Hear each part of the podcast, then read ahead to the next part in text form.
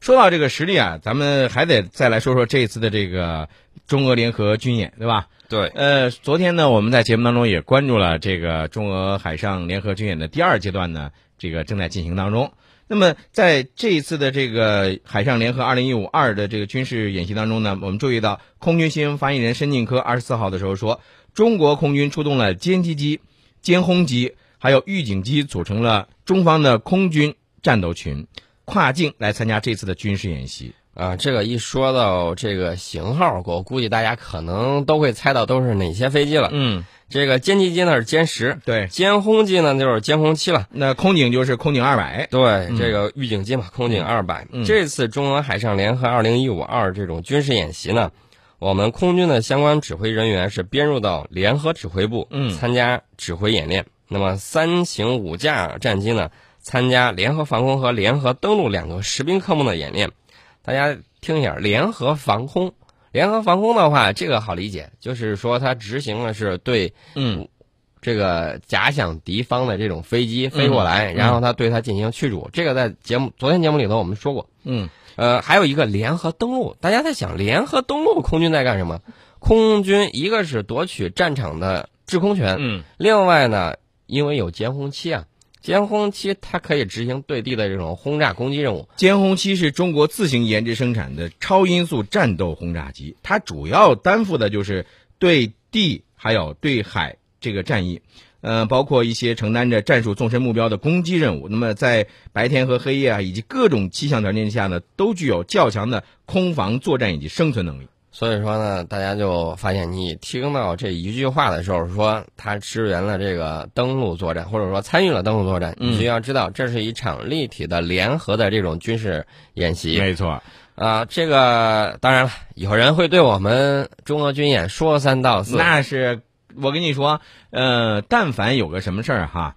呃，在咱们来看是正常不过、最正常不过的。但是有一些这个国家呢，有一些人呢，就开始说三道四道四了。为什么呢？因为他们别有用心呢、对我们之前说到了我们的御用摄像师，哎、这个狗仔队啊狗仔队也恐怕他的见机又要忙活一阵子了。嗯呃，刚才你说的非常对，这个归根到底啊还是别有用心，比如别有所图。对，比如说现在就是他们有这样一种论调，说什么呢？说中俄海上联合军演呢是中俄军事结盟的这个信号啊。啊，这个无论是北极熊也好，还是中国龙也好，都说了很多次了，告诉你们说我们没打算这个调整全面战略协作伙伴关系。这个关系呢是符合现实关系的这种定位的，没错，我们没打算针对任何人，我们多次强调。但是别有用心的他不这样看呢，嗯他就故意要说你要怎样怎样，你还没怎样呢，然后他就把你啊其实我明白你说的意思，就是这些势力啊，他大肆的去炒作中俄的结盟呢，恐怕就是为了树一个所谓的这个敌人，以便为扩张冷战时代的军事同盟体系，或者是突破战后和平体制呢，来找一个冠冕堂皇的借口。啊，对，有的人说你是在秀肌肉，嗯有的人说你是不是这个军事计划有什么不可告人的呀？或者说，是不是有敲打日本的意味？那你如果非得要对号入座，那谁也拦不住，对吧？，对，作为一个普通人，我其实想说的是，就敲打你，你你能怎么样，对不对？嗯，你天天在我们这儿跳梁一样的蹦来蹦跶来蹦跶去，我们做一个军演又能怎样？这是我普通人会这么想。你但是这个事情里头有三个最基本的事实，你比如说这一场。就是在这个有些这个势力，他们认为中俄海军最大规模的军演，参演人数其实并不多，对不对？对，你和美国在亚太地区主导的那些系列军演，动不动就投入上万的这个兵力，那简直是不可同日而语嘛。对啊，嗯，这个是远远低于美国同日本包括这个菲律宾啊举行的这种联合演习的这种数量的。嗯呃，另外呢，这个演习虽然说有这个联合登陆，嗯但是抢滩登陆这个不是中俄发明的吧？嗯这个应该是美国发明的吧？嗯，所以说呢，对此完全不必大惊小怪。对，呃，亚太地区的这个安全啊，应当是共同、综合、合作、可持续的安全，不能说一个国家安全而其他国家不安全，对吧？啊，我王毅外长都说了，在评论别人之前，首先要好好检讨一下自己的言行嗯，啊。那某个国家呢，不要竖起来一面镜子，哎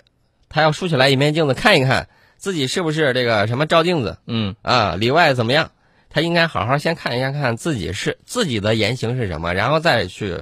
指责别人的时候，先反复对照一下。但是既然说到了这次军演，我们不妨呢再把目光呢再把这个转向这个军演当中的一些细节当中，咱们再给大家来说一下啊。嗯比如说在这次的这个军演当中呢，中俄呃这个海空军是这个联袂亮相，对吧？而且中国的海空军呢也是首次联袂亮相。对我们刚才说到的这个联合作战的时候，大家想了，既有这个空中力量，其实也有海上力量。除了海上力量之外，夺岛的时候还有海军陆战队，嗯对吧？这些力量结合成一个拳头，然后呢，这个铁拳要打向敌人的这种防御圈。嗯那么我看到这个演习呢，是昨天上午九点的时候，在当地时间啊，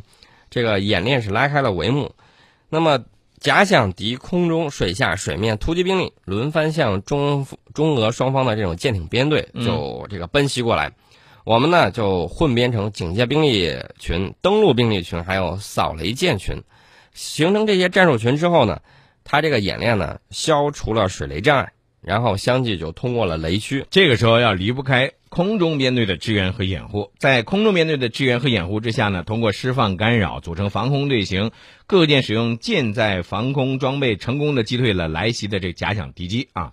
对这个发现敌人的潜艇之后呢，中方的导弹驱逐舰、泰州舰以及护卫舰、衡阳舰、临沂舰，还有俄方的舰艇组成的这种警戒兵力群就形成，它就变换队形了，嗯变成什么呢？变成反潜队形，嗯对敌方呢就发射这个火箭深弹。嗯那么他还考虑到另外一个问题，就是说，如果敌方的这种快艇、嗯小型的这种快艇高速向联合编队来袭的时候，可能是自杀式的，对吧？嗯嗯有这种情况，因为当年美国的这个驱逐舰就曾经被基地组织的这个自杀式小艇给炸了一个大窟窿。嗯，呃，这种小而快的这种快艇也需要防范。对，他面对这些快艇的时候，他警戒兵力群就是外围有警戒的，嗯他先组成一个战斗队形，占领射击阵位之后呢，对这个快艇编队进行消灭。那么在这一次当中，我们也说到了中国海空军是首次联袂亮相，在中国空军的两架歼十和两架飞豹战机组成的编队，跨越国境飞抵俄罗斯的这个彼得大帝湾，为海上联合编队提供支援和掩护。应该说，这样一个这个举动呢，是充分显示了中俄两国两军之间的高度的战略互信，对吧？对同时呢，也反映了未来海上局部战争是这种联合作战的特点。对，在后续的演习的时候，我们的歼十和飞豹组成的是一个中方战机编队，那么以后还会跟俄罗斯的这个苏二十五强击机嗯联合在一起实行空中对岸的这种火力支援。嗯，其实呃，咱们说了这么多，咱们不妨呢捡一个从一个点上吧，从咱从这个泰州舰上，嗯、咱们来把这个演习当中的一些这个细节呢，再给大家来展现一下啊。我们都知道这个泰州舰是一个什么样的舰艇，泰州舰呢是现代级的这种驱导弹驱逐舰，嗯我们把它买过来之后呢，进行了现代化的改装。嗯大家看到了这个涂装啊，也是非常的漂亮，嗯跟它在俄罗斯的时候嗯这个红色的甲板已经截然不一样了。嗯，在这次的这个编队当中呢，是由中方导弹驱逐舰、泰州舰、护卫舰、衡阳舰还有临沂舰以及俄方舰艇组成的警戒兵力群，这是咱们的一个警戒兵力群，对吧？对，呃，在演习当中呢，突然就接到了前方指挥所传来的这个信息说，海面上正有水雷向舰艇编队靠近。应该说，这个海面上的这个水雷啊，它对舰艇的这个伤害还是非常大的。对，大家知道这个水雷啊，呃，其实大家呃看的最多的是地雷战，对吧？嗯大家都嗯对这嗯个神出鬼没的地雷打鬼子非常的有兴趣。嗯其实呢，海上布雷也有类似的这种特点，它最起码能够有效的封锁港口。呃嗯如果是公式布雷的话，嗯可以有效的封锁敌方的港口，嗯限制敌方舰艇的活动能力。嗯，呃，除此之外呢，它这个就是伴随性的这种布雷的时候，嗯会就是你想想不确定啊，你不知道走到哪儿就碰上雷了。嗯嗯除了这种漂浮式的水雷之外，沉底儿雷嗯也有很多种。现在的这种自呃就是智能化的这种自动式、自动自寻地的这种水雷，嗯。攻击的效果会更加的厉害。其实说到这个水雷和地雷啊，这个大家可能会说，你像在这个陆地上，咱们要这个挖雷的时候，会使用这个工兵啊，带着这个探雷器，对吧？嗯来进行发现，然后呢再给它排雷。那么在海面上这个水雷，我们在排雷的时候，它可能就和这个陆地上的这个排雷啊是有区别的，对吧？对这个呢，先规避开，规避开了之后，你看到它在哪儿了，然后呢，简单一点儿的话，直接用这个舰上的这种大炮，嗯然后把它给轰掉就行了。啊，就副炮来嗯把它开炮轰掉就行了啊。对，那么在这个时候，因为我们不仅仅是要面对的是水面上的这些这个地雷啊，这些这个敌人，还有来自于空中的。呃，在这次的演习当中呢，前方指挥所又说了，哎，又发现了这个空中呢出现了敌机。那么在这种情况下，咱们再来说说往下走啊，啊，这个一旦出现这种空情的话，那么马上要做的就是变换队形。因为原来咱们说过是一字形，是吧？对，现在要变成这种菱形的菱这种形防空阵型，型。对，嗯呃，变换完队形之后呢，大家都知道，这个为了应对来袭的这种目标啊，嗯你首先让它探测不到你，进行一种干扰，嗯先发射烟幕弹嗯对敌机实施干扰，嗯，因为它的光电探测系统以及红外探测系统，你对它实施有效的干扰之后，嗯它无法就是说它的导弹雷达也好，它的嗯红外巡地头也好，无法有效的捕捉到目标，嗯，这样呢，它就造成它脱靶的这种概率。还有呢，当这个敌机对舰艇发动这个空中攻击的时候，包括这个呃进行一些其他攻击的时候，这个时候咱们的这个舰载的这些防空导弹可要派上用场了。嗯，对，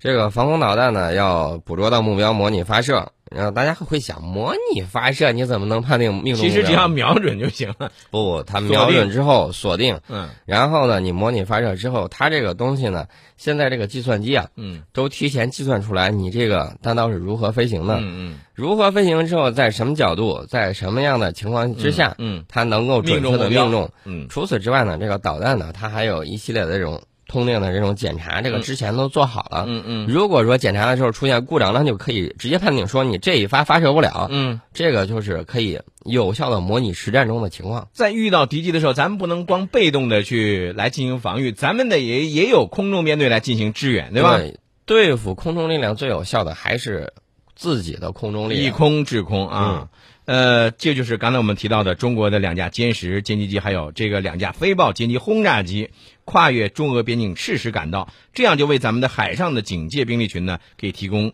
这个空中支援掩护了。没错，这个一波未平，一波又起。除了这，大家听我们说的时候觉得，哎呦，你俩说话都不带喘气儿的，这一波又一波的这种，呃，这种情况袭来呢，到底是怎么样？嗯，接下来还有还有什么呢？水面舰艇编队，还有水下的呢，对，嗯水面的、水下的都有，然后他们临机处置啊，都非常的这种复杂。嗯呃，可以告诉大家，这个所有科目都是顺利完成了，而且中俄两军在沟通以及协作方面有了新的进步，因为两国毕竟你想想，你使用的这种武器装备嗯都无论是型号还是接口还是等等东西，嗯也数据链的传输，这个都是不一样的，嗯，标准都不一样，对所以说呢，